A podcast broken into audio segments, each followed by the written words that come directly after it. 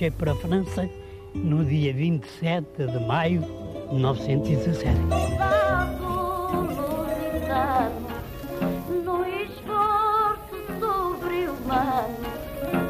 Eu fui ferido, estive muito mal, estive à morte, cego. Rastejamos como sapos, com as fardas em farrapos, pela terra de ninguém. Eu tinha precisamente a impressão de uma, uma, uma chuva de fogo que vinha do céu e que abrangia a terra inteira. 100 mil portugueses na Primeira Guerra. Um programa de Ana Aranha.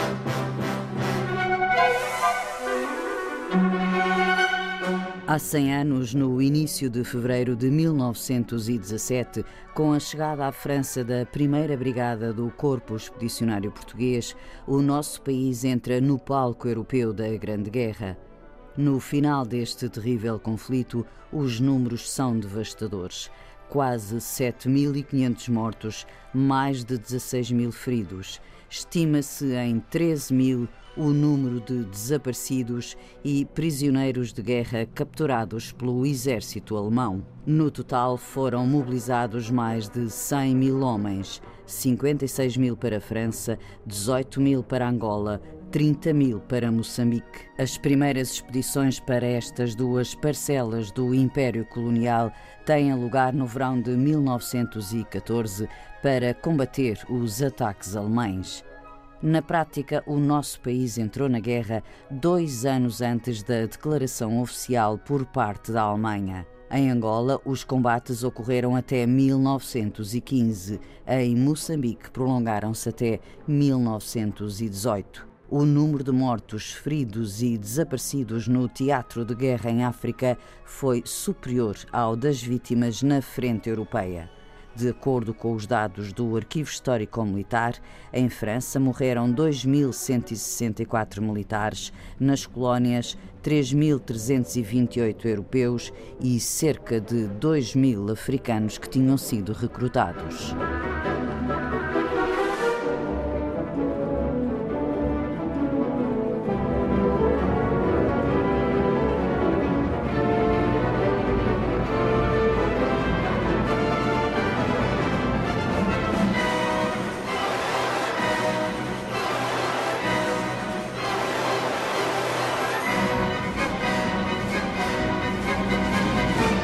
Volta das quatro e meia da tarde de 19 de dezembro de 1917, o grupo avançado de uma coluna de 350 homens arrastava-se para o interior do forte de Unango, nos confins da província do Niassa, no norte de Moçambique.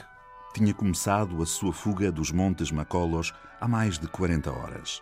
Pelo caminho, fizera duas breves paragens em pontos elevados para evitar um ataque surpresa dos alemães. Durante a fuga, em marcha forçada, os soldados tinham consumido as rações de combate que sobraram, refrescaram-se com frutos da selva que os soldados indígenas sabiam distinguir e deliciaram-se com duas galinhas e umas espigas de milho furtadas numa das aldeias, algures no trajeto. Os doentes, incapazes de acompanhar o passo, tinham ficado para trás. Os que resistiram agarravam-se em paus, gemiam, vergados pela dureza do caminho, pelo cansaço, pelo medo e pelo sentimento de derrota. Um tenente inglês, que chegara pouco antes a Unango, não queria acreditar no que estava a ver. Os rostos esquálidos, a pele tisnada, o cabelo e a barba de mais de dois meses por cortar, a sujidade, os fatos e o calçado dos europeus a cair aos pedaços e os soldados indígenas, quase todos seminus, sendo os casacos tristes farrapos em cima do dorso. A sua aparência e condição eram uma boa imagem do que restava do exército português enviado a Moçambique para combater os alemães na Primeira Guerra Mundial. No final de 1917, era um exército derrotado, acossado pela fome e pela sede, sem comando nem destino. Os alemães haviam sido expulsos pelos ingleses do seu território, a atual Tanzânia, e levaram a primeira grande guerra em África para o solo do Império Colonial Português. Excerto do livro A Guerra que Portugal quis esquecer. Os doentes que chegavam a Kionga eram enviados para Melamba. À chegada, os que eram aceites, e eram poucos, ficavam estendidos no chão ou em pequenos bocados de palha. Os outros, muitos mais, eram enviados novamente para Kionga sem outra explicação que não um encolher de ombros. Nada mais podia fazer-se. À chegada, e como a enfermaria já não recebia doentes, os homens desapareciam nas palhotas, tentando cada um por si sobreviver o melhor que conseguia. Os mais fracos eram por vezes amparados por camaradas e arrastavam-se como podiam. Mas esses eram os que tinham sorte. A situação era dramática. Os mais doentes ficavam quase sem acordo nas palhotas, sendo preciso um grande cuidado dos comandos e de todos os graduados, quando deles sabiam, para que não ficassem completamente abandonados. Alguns, porém, e não poucos, foram encontrados mortos, dois e três dias depois de exalado o seu último hálito. Se se tinham isolado, ninguém deles se lembrava. Se viviam acompanhados, os seus camaradas, ou insensíveis pelo sofrimento nem neles reparavam, ou receando o contágio de alguma doença suspeita, deles fugiam. No dia da partida para Lisboa, além de 100 mortos registados, havia 460 da segunda expedição que estavam pura e simplesmente desaparecidos, sem existência real ou nos documentos oficiais, presumivelmente mortos ou deixados para trás para morrer na selva. Excerto do livro Os Fantasmas do Rovuma.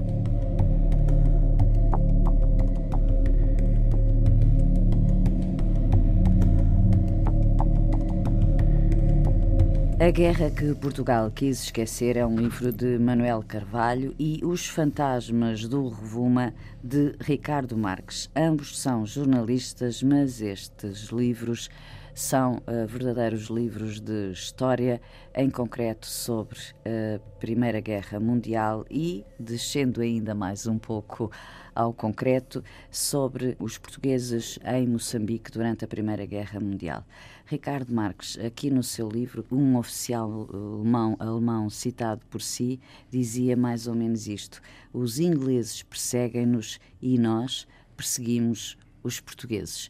E isto é uma frase síntese muito interessante que eu gostava que explicasse. É, funciona bem a frase para, para descrever um, um, pouco o que estava em causa em Moçambique nesses anos. Uh, antes de mais, convém estabelecer uma diferença em relação à ideia, à ideia que nós temos da guerra na Europa, que era no fundo uma guerra quase de linha estática, de, de trincheiras, que é se calhar o, a imagem símbolo, mais... a imagem símbolo. É, o, o que assistimos em Moçambique, por parte dos alemães, desde logo é uma força muito pequena, com grande mobilidade, capaz de se enquadrar e de viver perfeitamente com o terreno à volta. O que é que isto faz? Faz com que, e, e daí essa frase, as forças alemãs raramente estavam paradas, sempre em movimento o que dificultava a ação dos ingleses e obrigava envi ao envio de militares atrás de militares para controlar aquele pequeno grupo uhum. errante quase, que, funcionando na fronteira do Rovuma do Rio, ia atacando e, e, mexendo com as tropas portuguesas à medida das suas necessidades. Ora, recuando quando era preciso, voltando a atacar.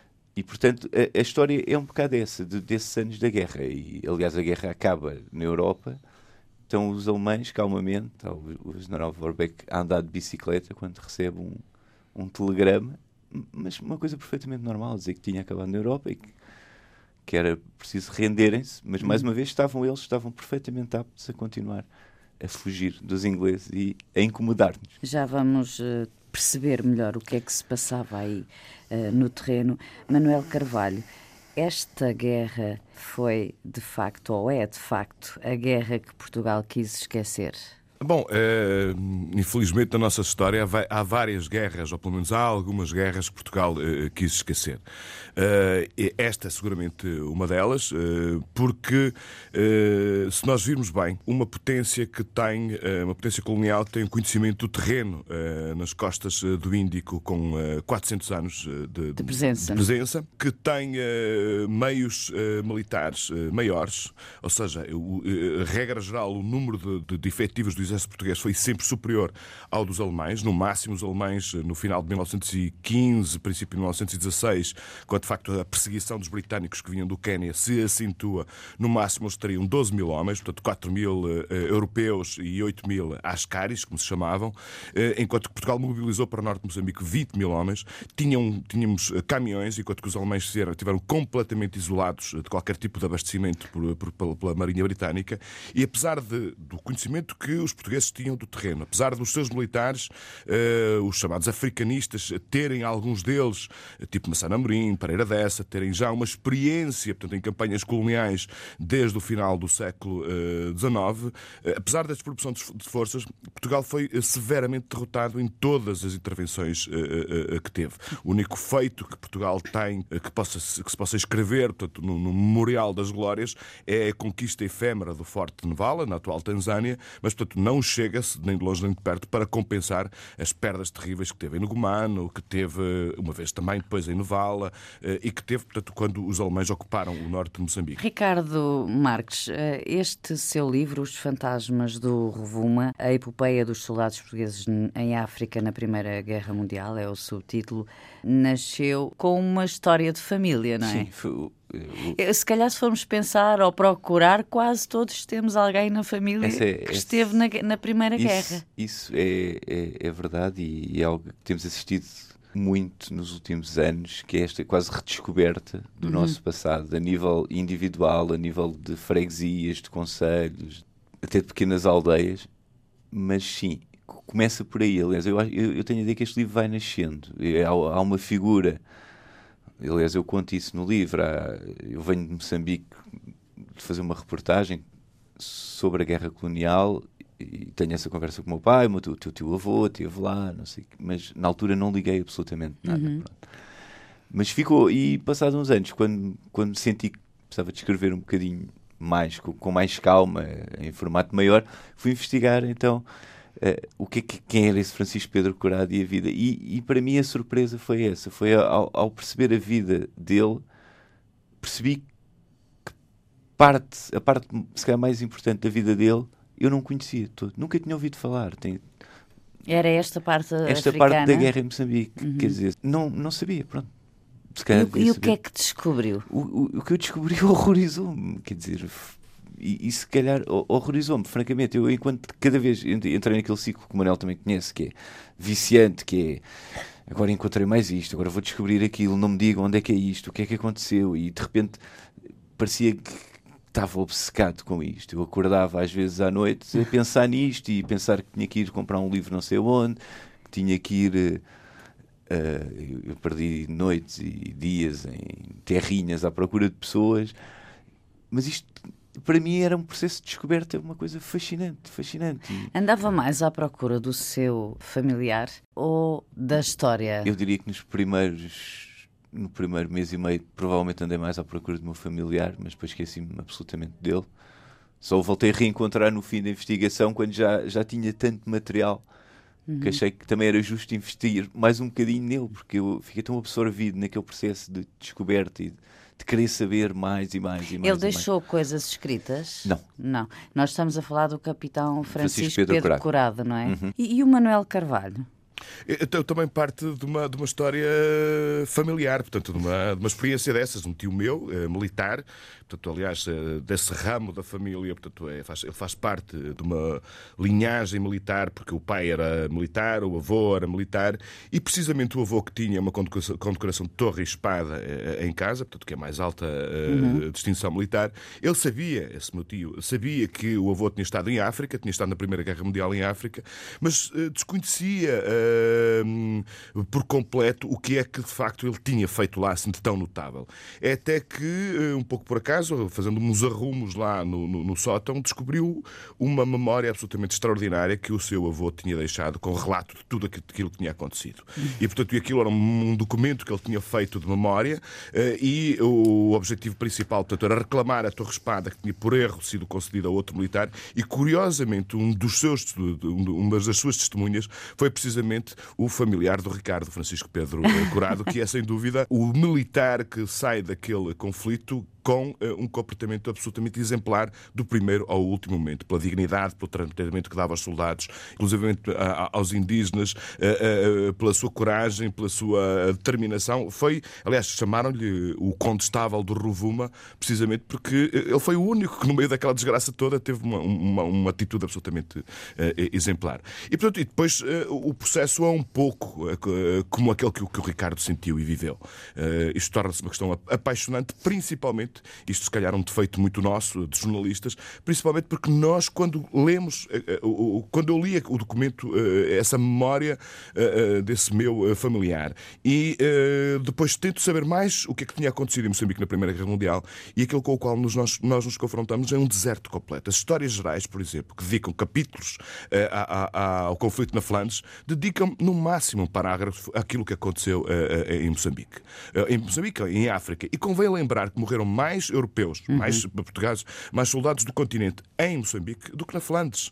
Não faz sentido absolutamente nenhum que quatro expedições, quatro anos de conflito, mais mortes, só numa batalha, na Batalha de Nagomano, a memória do general alemão, von Letov, uh, fala em 800. Não serão todos brancos, portanto, haveria muitos, muitos indígenas, mas ele diz que contabilizou 800 corpos. No caso concreto, nós temos, uma, temos um conhecimento mais ou menos detalhado só de um regimento, uh, só de um batalhão, o 31 do Porto. O 31 do Porto foram mil homens para, para, para Moçambique e 600, passados quatro meses, tinham morrido. A maior parte parte deles por. Eh, a maior parte não, todos portugueses. Eh, eh, os relatos dos navios com doentes de, do norte de Moçambique, portanto, do, do, do Rovuma, para, para Climane ou para Lourenço Marques, para serem tratados, mostram-nos uma quantidade infindável de pessoas que morriam durante a viagem, que os corpos eram lançados ao mar, os registros esvoaçavam com, no interior do navio ou serviam para calços para, para, para, de mesas. Portanto, o caos administrativo no exército português era tal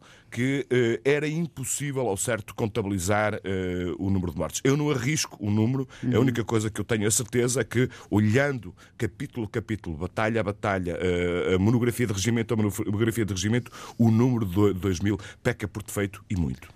O Ricardo quer acrescentar alguma coisa não, sobre Não, eu concordo, eu concordo. Eu estava a ouvir o Mourão falar e estava a lembrar dessa expressão que usamos muito de carne para canhão quando, uhum. quando se tratava aqui na, na, na Europa. Eu diria que lá, quer dizer, era mais, se calhar, pior do que isso, não é? Porque, de facto, dadas as condições do terreno, os problemas todos, eu acho que a, certo ponto estar a registar quantos morrem, é, uhum. quer dizer... Eu posso dizer que os carregadores eram praticamente tratados como Gatos. animais? Sim, sim. sim.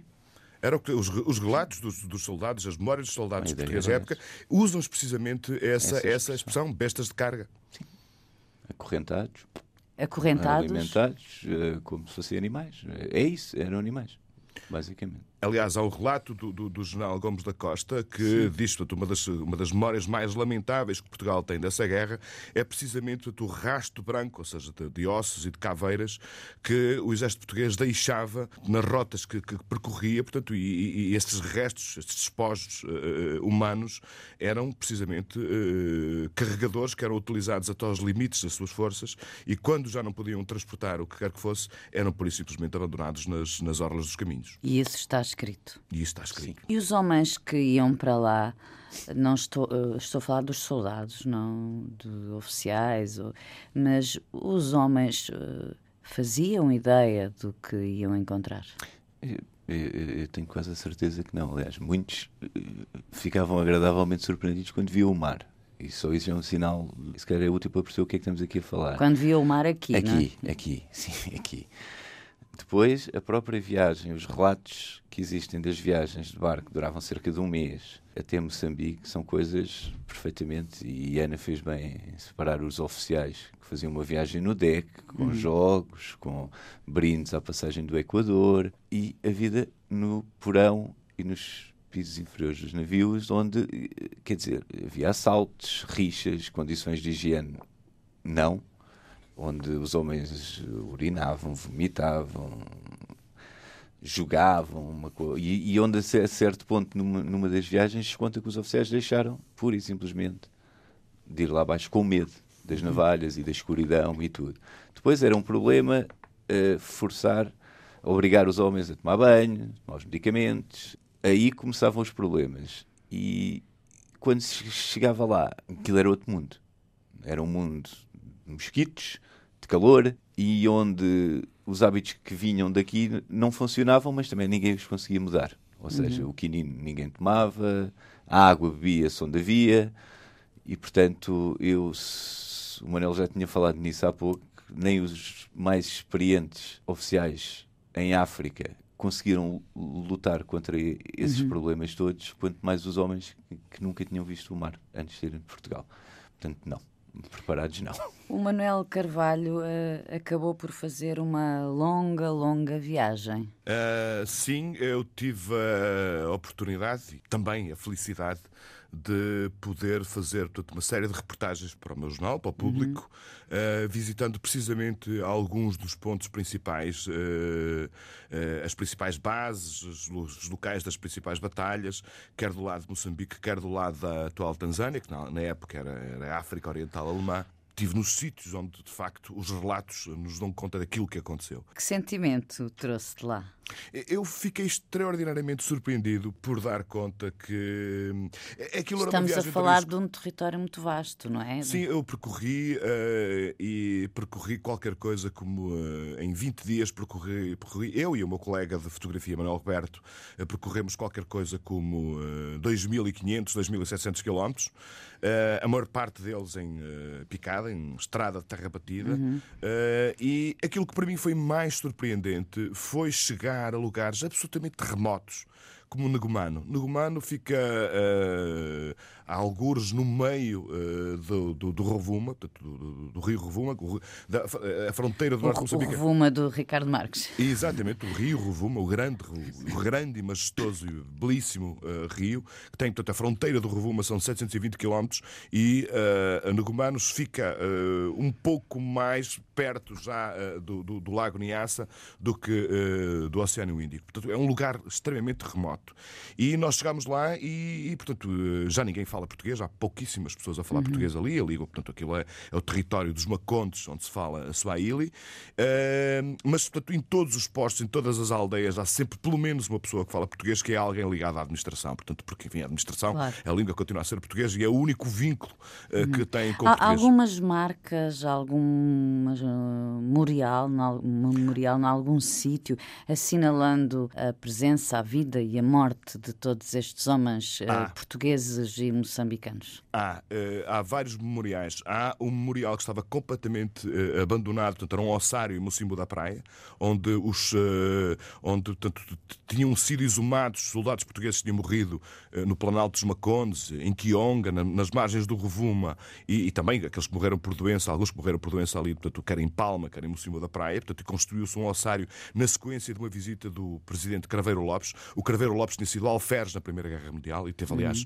uhum. um desempenho militar uh, muito, muito uh, aceitável. Uh, e, portanto, ele visitou o, o, território, portanto, já na qualidade de, de, Presidente da República e decidiu fazer uma série de lugares de homenagem precisamente aos seus companheiros mortos durante a guerra. Mas esse ossário, por exemplo, para nós termos uma ideia, os, as tampas dos túmulos tinham sido arrastadas, as tampas de mármores, e, portanto, nós, aquilo que nós podíamos ver, aquilo que eu pude ver em 2014, eram todos os ossos completamente expostos ao ar. Portanto, e, e depois, porque curiosamente, a entrada do ossário tinha uma frase do, do Horácio que, que, dizia como é doce morrer por amor à pátria. Portanto, aquele é um lugar portanto, que era absolutamente uma frase completamente mentirosa naquele lugar, dado o estado de esquecimento e de abandono que aqueles, eh, aqueles cadáveres tinham sido, aqueles esqueletos tinham sido votados.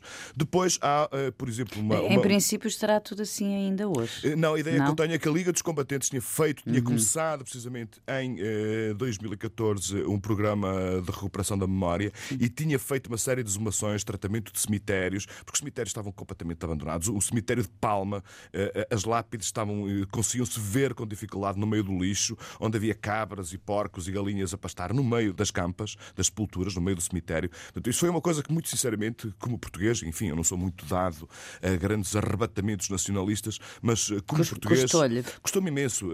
E, imenso e, fiquei muito revoltado com, com, com, isso. Acho que não, no não se pode esquecer a memória do, do, do país desta forma. Está claro que houve este período longo de esquecimento que nasceu no, no pós-independência, mas acho que o Estado português devia ter um pouco mais de respeito pelo seu próprio passado e pela sua própria memória. E está mais do que na hora, é isso que quer dizer? Sim, eu acho que, entretanto, os esforços da, da Liga, da, uhum. da Liga dos Combatentes foram, foram intensos. Havia uns problemas burocráticos, acho que os conseguiram resolver. Mas, portanto, mas há outros lugares, portanto, isto é um deles, o ossário do Museu da Praia é um deles. Há um outro que é curiosíssimo, que é uma lápide, portanto, um pequeno obelisco construído em homenagem aos soldados que morreram na Batalha de Nugumano. Portanto, isto estamos a falar de novembro de 1917. E esse monumento foi construído por volta de 1950 e qualquer coisa. E, curiosamente, depois, nos anos 60, foi levado de Nugumano para Moeda para moeda. Portanto, a moeda, portanto, convém lembrar que a moeda é a capital do nacionalismo uh, uhum. uh, moçambicano. Portanto, é aí que, que nasce o movimento da Frelimo que levaria sim, sim. à Guerra da Libertação. E é curioso que esse obelisco, já, com, já lhe faltam lá umas letras, mas permanece no, na praça principal de moeda, o que não deixa de ser uma, uma grande surpresa. Ou seja, nós estamos na capital do nacionalismo uh, moçambicano, onde existe uma lápide que perpetua a memória do nacionalismo português, que é uma coisa assim um bocado estranha, não é? Como será que os africanos no caso os moçambicanos, lidam com a memória de tantos homens que morreram e foram praticamente escravizados uh, já em pleno século XX, não é? Posso responder? Força, Manel. Diga. Eu tenho um testemunho uh, vivo que de alguma forma nos ajuda a esclarecer essa, essa pergunta. É extraordinário que, nos, mesmo nos lugares mais remotos, havia sempre o mesé, ou seja, o ancião, lembrava-se da Primeira Guerra Mundial. Uhum. No caso concreto de Negumano, o senhor com quem eu falei, portanto, uh, sabia inclusivamente o nome do português que comandava as tropas uh, uh, e que morreu nessa batalha, Major Teixeira Pinto. O que não deixa de ser absolutamente extraordinário, ou seja, passado um século, a memória, a tradição oral conserva os relatos das batalhas, os relatos daquilo que aconteceu e, inclusivamente, tinha preservado o nome do oficial português que tinha, que tinha morrido. Eu fiquei surpreendidíssimo. E, de facto, portanto, eles, os mais antigos, Guardam. sabiam, sabiam onde uhum. tinha sido a batalha, sabia quais tinham sido as rotas que os alemães tinham feito para cercar o, o, o o aquartelamento português, sabia qual, qual era. Falaram de uma ravina onde os portugueses esconderam e se uh, instalaram um hospital. E depois nós damos as memórias dos combates, portanto, as memórias dos portugueses e dos alemães que participaram nesse combate e bate tudo certo. Portanto, é uma coisa extraordinária. Agora, outra coisa que convém notar, e principalmente no território. O, o, a, primeira guerra, a Primeira Guerra no Norte de Moçambique desenrola-se no território dos Macontes. São os Macontes que estão no, no, no, na origem da sublevação que leva à criação da Frelimo Sim. e à Guerra da Independência. Se nós virmos bem, entre 1918 e 1964 há o espaço de uma geração.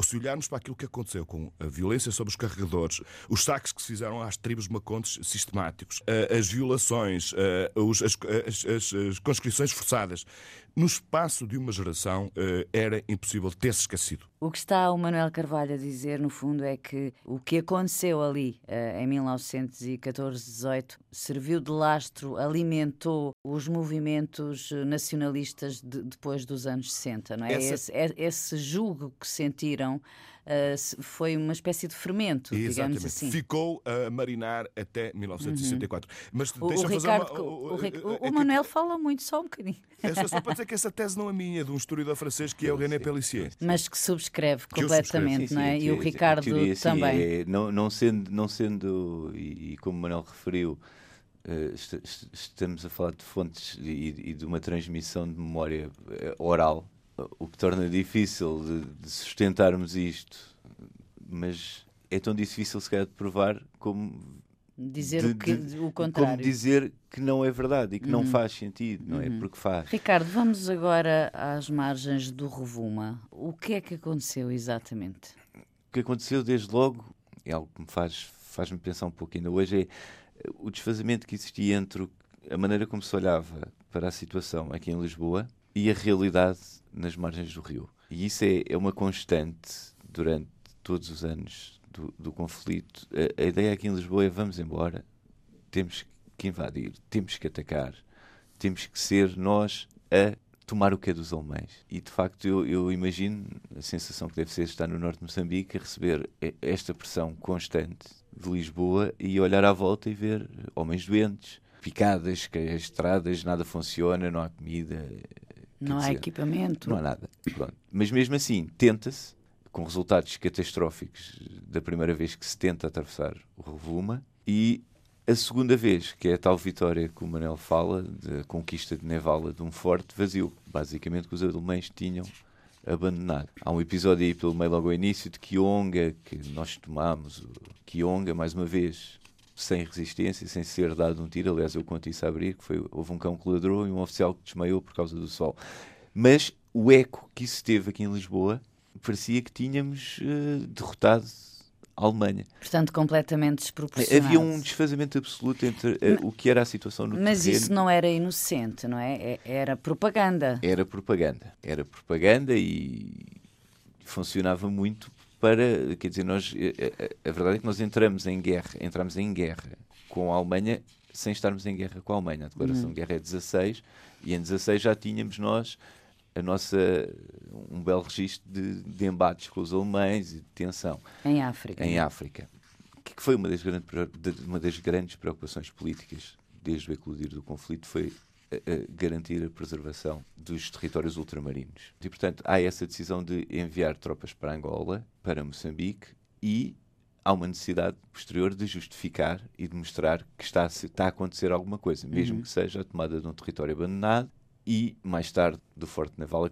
cujo eco já não será tão grande como esse de Kionga, mas mais uma vez tomámos um forte, ficámos uma semana e fomos corridos e precipitou-se na noite mais, uma das noites mais horríveis da guerra, que foi a saída de Nevala e a fuga descontrolada pela selva. De facto, aí é um caso exemplar de ninguém sabe quantos é que, quantos é que ficaram perdidos no meio do uhum. mato, quantos é que enlouqueceram, não se sabe, por simplesmente. E isso dá uma, uma dimensão trágica ainda mais pesada a tudo isto. A batalha, a batalha mais, mais, complicada, mais difícil mais, para os portugueses, qual foi? Foram todas difíceis. Hum. Foram todas difíceis, acho. Mas mais pelas condições que não tinham ou, ou, por diferenças de equipamento, porque não era pelo número de homens, como já não, se não percebeu. Não, era pelo número de homens, que era pela Qual... qualidade uhum. dos homens e da instrução e de todas as dificuldades que havia para tornar homens que eram embarcados em Lisboa com, uhum. sem grandes preocupações de preparação, com recrutas feitas a correr e que chegavam à África, eram confrontados com outro clima, com outro terreno, com outras condições e de facto com um inimigo que estava, uh, eu vou usar uma expressão um bocado simples, mas a jogar em casa, literalmente, que tinha uma, uma relação com o terreno e com tudo o que rodeava que os nossos homens não tinham. E isso é determinante na altura da, da batalha. Há notícia de que tivesse havido revoltas, motins, homens que não quisessem ir, que se recusassem a embarcar? Sim, a, a, o estado de, de, sublevação no exército português durante a Primeira Guerra Mundial é permanente, uhum. porque nós sabemos que as condições vividas, o país vivia uma terrível crise de subsistências, Sim. a instabilidade política era permanente, mesmo quando se faz o governo de unidade Soci... Eh, eh, de União, da União Sagrada, Sagrada perdão. mesmo nesse período, portanto, as greves, os conflitos em Lisboa, os saques, eh, a fome eram permanentes e, portanto, e as tentativas dos soldados para não uh, irem para a guerra eram permanentes porque até por uma razão que era muito fácil de muito humana, muito fácil de compreender, ou seja, os soldados, os jovens, eram a principal fonte de trabalho e a principal fonte de sustento das suas próprias famílias. Uhum. E muitos deles sabiam que se deixassem as suas famílias, os condenavam, portanto, a uma condição de vida ainda mais miserável. Pelo que a deserção era permanente. Se nós olharmos para os jornais da época, a quantidade de notícias, de pequenas notícias de detenções de desertores ou de notícias de deserção uh, são permanentes. Uh, há estudos que nos indicam que, em alguns regimentos que deviam embarcar para, para Flandres, no momento do embarque, faltavam 30%, 40% dos, dos seus efetivos e em uhum. África esse número era igual ou pior, porque África, para a maior parte do imaginário português da altura, África era o segredo. E, portanto, sim, as revoltas uh, as fugas, as deserções, as insubordinações, as recusas em treinar-se eram permanentes.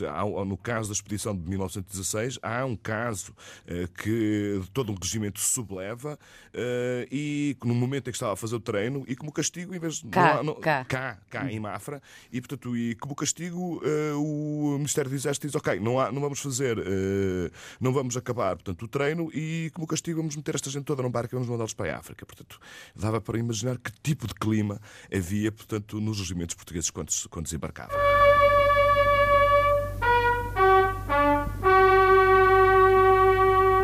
Marchei para a França no dia 27 de maio de 1917.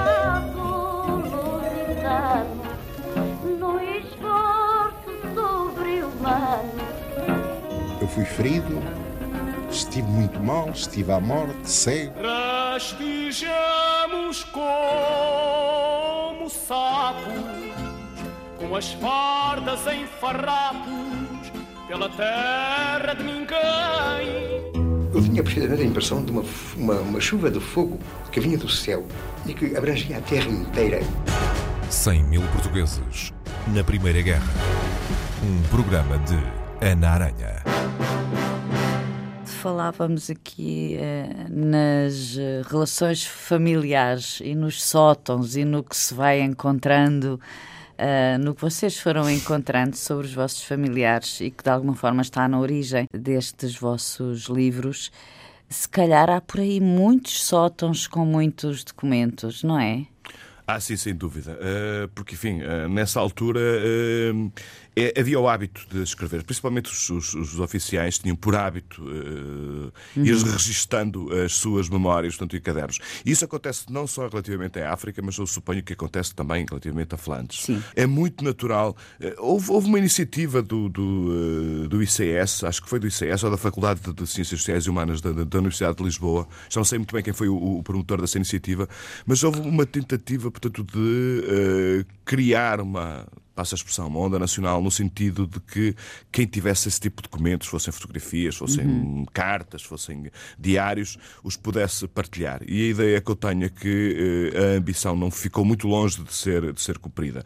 Mas, por exemplo, eu nos, trabalhos, nos três anos e meio, quatro anos que demorei a fazer a minha investigação, uh, só pelo passa-palavra houve, pelo menos, eu tive acesso, pelo menos, a uh, três memórias absolutamente inéditas. Uhum. Duas delas, entretanto, já foram publicadas. Uh, uma de um médico de, de, da Póvoa de Varzim, que, que nos deixa um documento absolutamente extraordinário sobre a construção de uma estrada que rasgava precisamente o Planalto dos Macontes. e tive um outro de um soldado de Vila Nova de Gaia, que era um jovem anarquista, que chegou a Moçambique, ficou doente e uh, nos conta o que era a vida nos hospitais de Lourenço Marques, portanto, nesse, que era, portanto, digamos assim, o último, uh, onde, onde, iam acabar os soldados que estavam completamente estropiados. Quando conseguiam chegar exatamente. lá, não é? Quando conseguiam chegar lá, exatamente, em situações absolutamente inacreditáveis e, e, e o relato que ele faz dos hospitais, da vida nos hospitais, da vida na cidade, é absolutamente dantesco. E ah, é curioso, porque para além deste, deste, deste depoimento, desse médico, portanto, da Póvoa de Varzim, que era um documento inédito. Uma das obras mais importantes uh, das memórias da guerra em África é escrita também pelo médico do Porto, o Américo Pires de Lima, que escreve um livro eh, Nas Costas da África, que é um livro absolutamente extraordinário, até pela humanidade, para aquilo que, enfim, a experiência dele enquanto médico, trabalhar a tentar salvar homens que não tinham a mínima preparação, portanto, eles não tomavam quinino, recusavam-se a tomar quinino, uh, porque acreditavam que isso lhes uh, tirava, portanto, a potência sexual. Não acreditavam que o mosquito era o propagador da malária.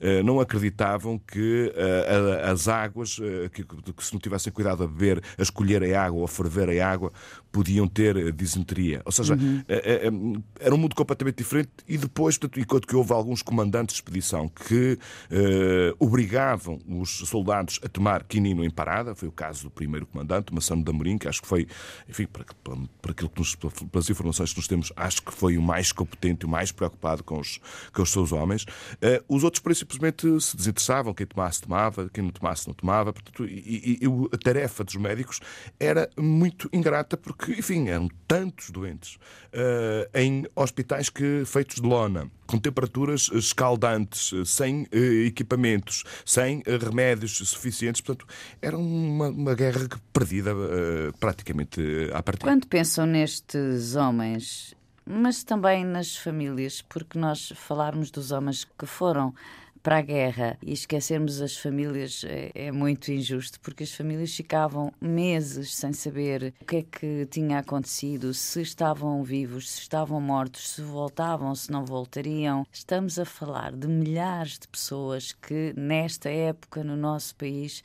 viveram um profundo sofrimento. Eu, quando penso nisso. Hum o que me impressiona mais é essa, essa dor da ausência, que é, é, é essa dor Do não saber. Do não saber, do não estar cá, que aconteceu em 14, aconteceu de 61 a 74 e, e que eu acho que nos marca. É essa dor sempre distante, é de sofremos por alguém que, que está longe, uhum. não é? Não se, nós não temos guerras aqui há uns bons anos e, e portanto a guerra para nós é essa experiência da ausência, sempre. É isso que eu penso, é, uhum. é, isso, é isso que me impressiona mais, sempre. Manuel? É, é, é aquilo que nós, nós conseguimos ter, saber do, do, do, um pouco do estado de espírito daquilo que eram os, os soldados. Uh, uh, nas cartas que nos chegaram, eu não tive a oportunidade, eu vi umas três ou quatro. E, e mas se, se, olhando para o teor dessas uh, cartas com aquilo que são as memórias, principalmente pelas, pelas descrições que os, os uh, oficiais faziam do cotidiano dos soldados, aqueles que tinham sensibilidade para se preocupar com o cotidiano dos soldados, que eram muito poucos, aquilo que mais preocupava, aquilo que vinha nas cartas que eles enviavam para as, para as suas famílias, era, em primeiro lugar, o estado de, dos filhos, Sim. Segundo lugar, e, e muito, uh, muito aproximadamente, uh, qual era o estado, das condições de subsistência. É enternecedor nós vermos portanto, perguntas sobre como é que está a vaca, se já colheram o milho, se houve muito vinho, se não houve muito vinho, etc, etc, etc. Portanto, falavam sobre o seu mundo, não é? O Mas mundo também... que conheciam. E, exatamente, e, aqui, e o mundo que os preocupava. Mas também alguns deles faziam algumas descrições muito, uh, muito bonitas sobre, sobre o espanto que era para eles o céu de Moçambique, por exemplo. Uhum. Há uma descrição muito linda sobre o céu aqui é completamente diferente do nosso. Uhum. As árvores são completamente diferentes. Os animais nós não os conhecemos, não sabemos o que é que são as frutas. Há também um pouco esse espanto pela maravilha e nós conseguimos imaginar que é um jovem de 20 anos, de 22 anos, que passa a sua vida completamente numa aldeia, a sua vida inteira numa aldeia, que nunca viu o mar e num espaço curto de tempo tem experiências tão extraordinárias como estar no mar, estar na selva, ouvir o rugido dos leões, ver animais e árvores completamente diferentes. Também isso, por esse lado, foi uma experiência uh, extraordinária. sim, sim. Mas eu há instantes falava nas famílias no sentido alargado, porque quando falamos nos 100 eh, mil portugueses, temos que multiplicar. Obviamente, o tipo de sofrimento e de realidade com que se confrontam não é idêntico, estando ou não no teatro de guerra, mas temos que multiplicar por muitas pessoas da família.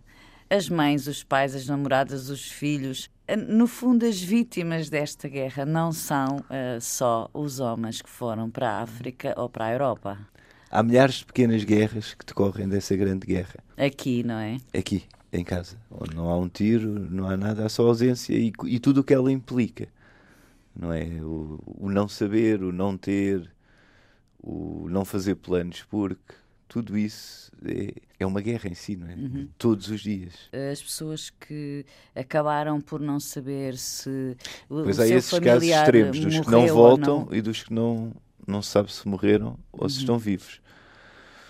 Não é? E, e, essa dúvida aí é a dúvida que vai ficar para sempre, não é? Alguém que desaparece no meio da selva à noite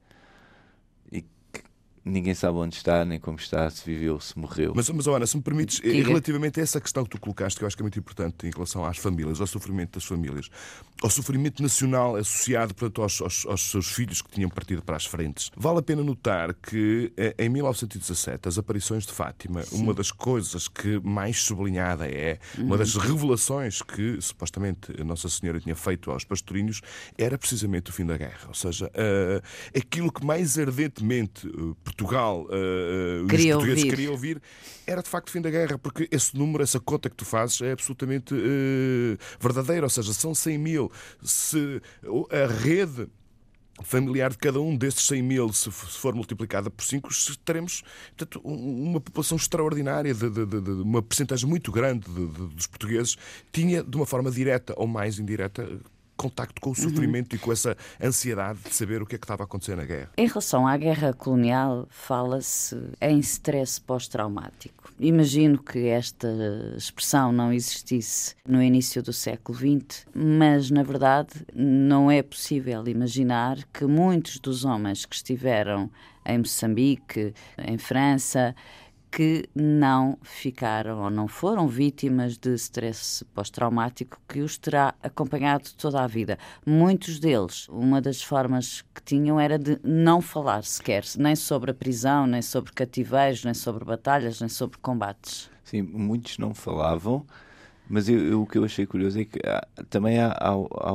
dá-se o contrário, ou seja, há, há, muitas das coisas que sobreviveram até hoje, uhum. estes registros, estes relatos memórias, escritos, estas sim. memórias, provavelmente funcionariam quase como catarse. Quer sim. dizer, eu, tenho, eu conheço pessoas que se lembram de ouvir o avô às vezes contar, mas contava o lado lúdico, os bichos, a bicharada, o calor, e não a, a situação a dureza, de combate. É? Agora, a dureza das condições está muito plasmada nessas memórias. Mas a maior parte desses relatos tinham, para além do lado da catarse, tinham também um outro, um, um outro propósito, que era o da denúncia. O sofrimento que aqueles soldados uh, e que aqueles oficiais, uh, o sofrimento pelo qual passaram, uh, foi tão intenso e tão revoltante para eles que eles achavam que tinham o dever moral de denunciar os chefes do Ministério do Exército, o governo, os republicanos, Afonso Costa, toda essa gente. E convém notar também uma outra coisa, que é um dos livros mais importantes que foram escritos sobre uh, esse tempo na, na, em África, foi, foi escrito pelo Gomes da Costa,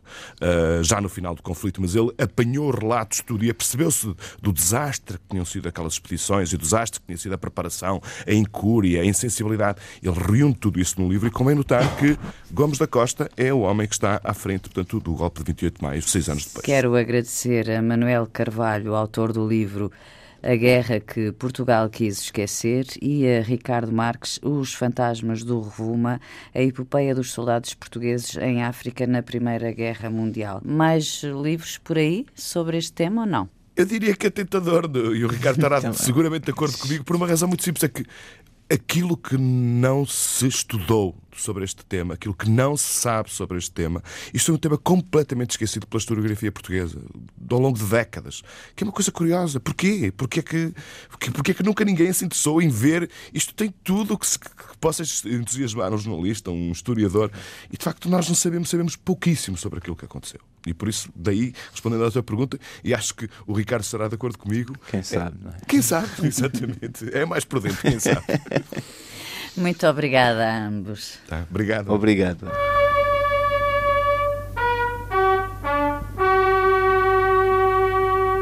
Marchei para a França no dia 27 de maio de 1917.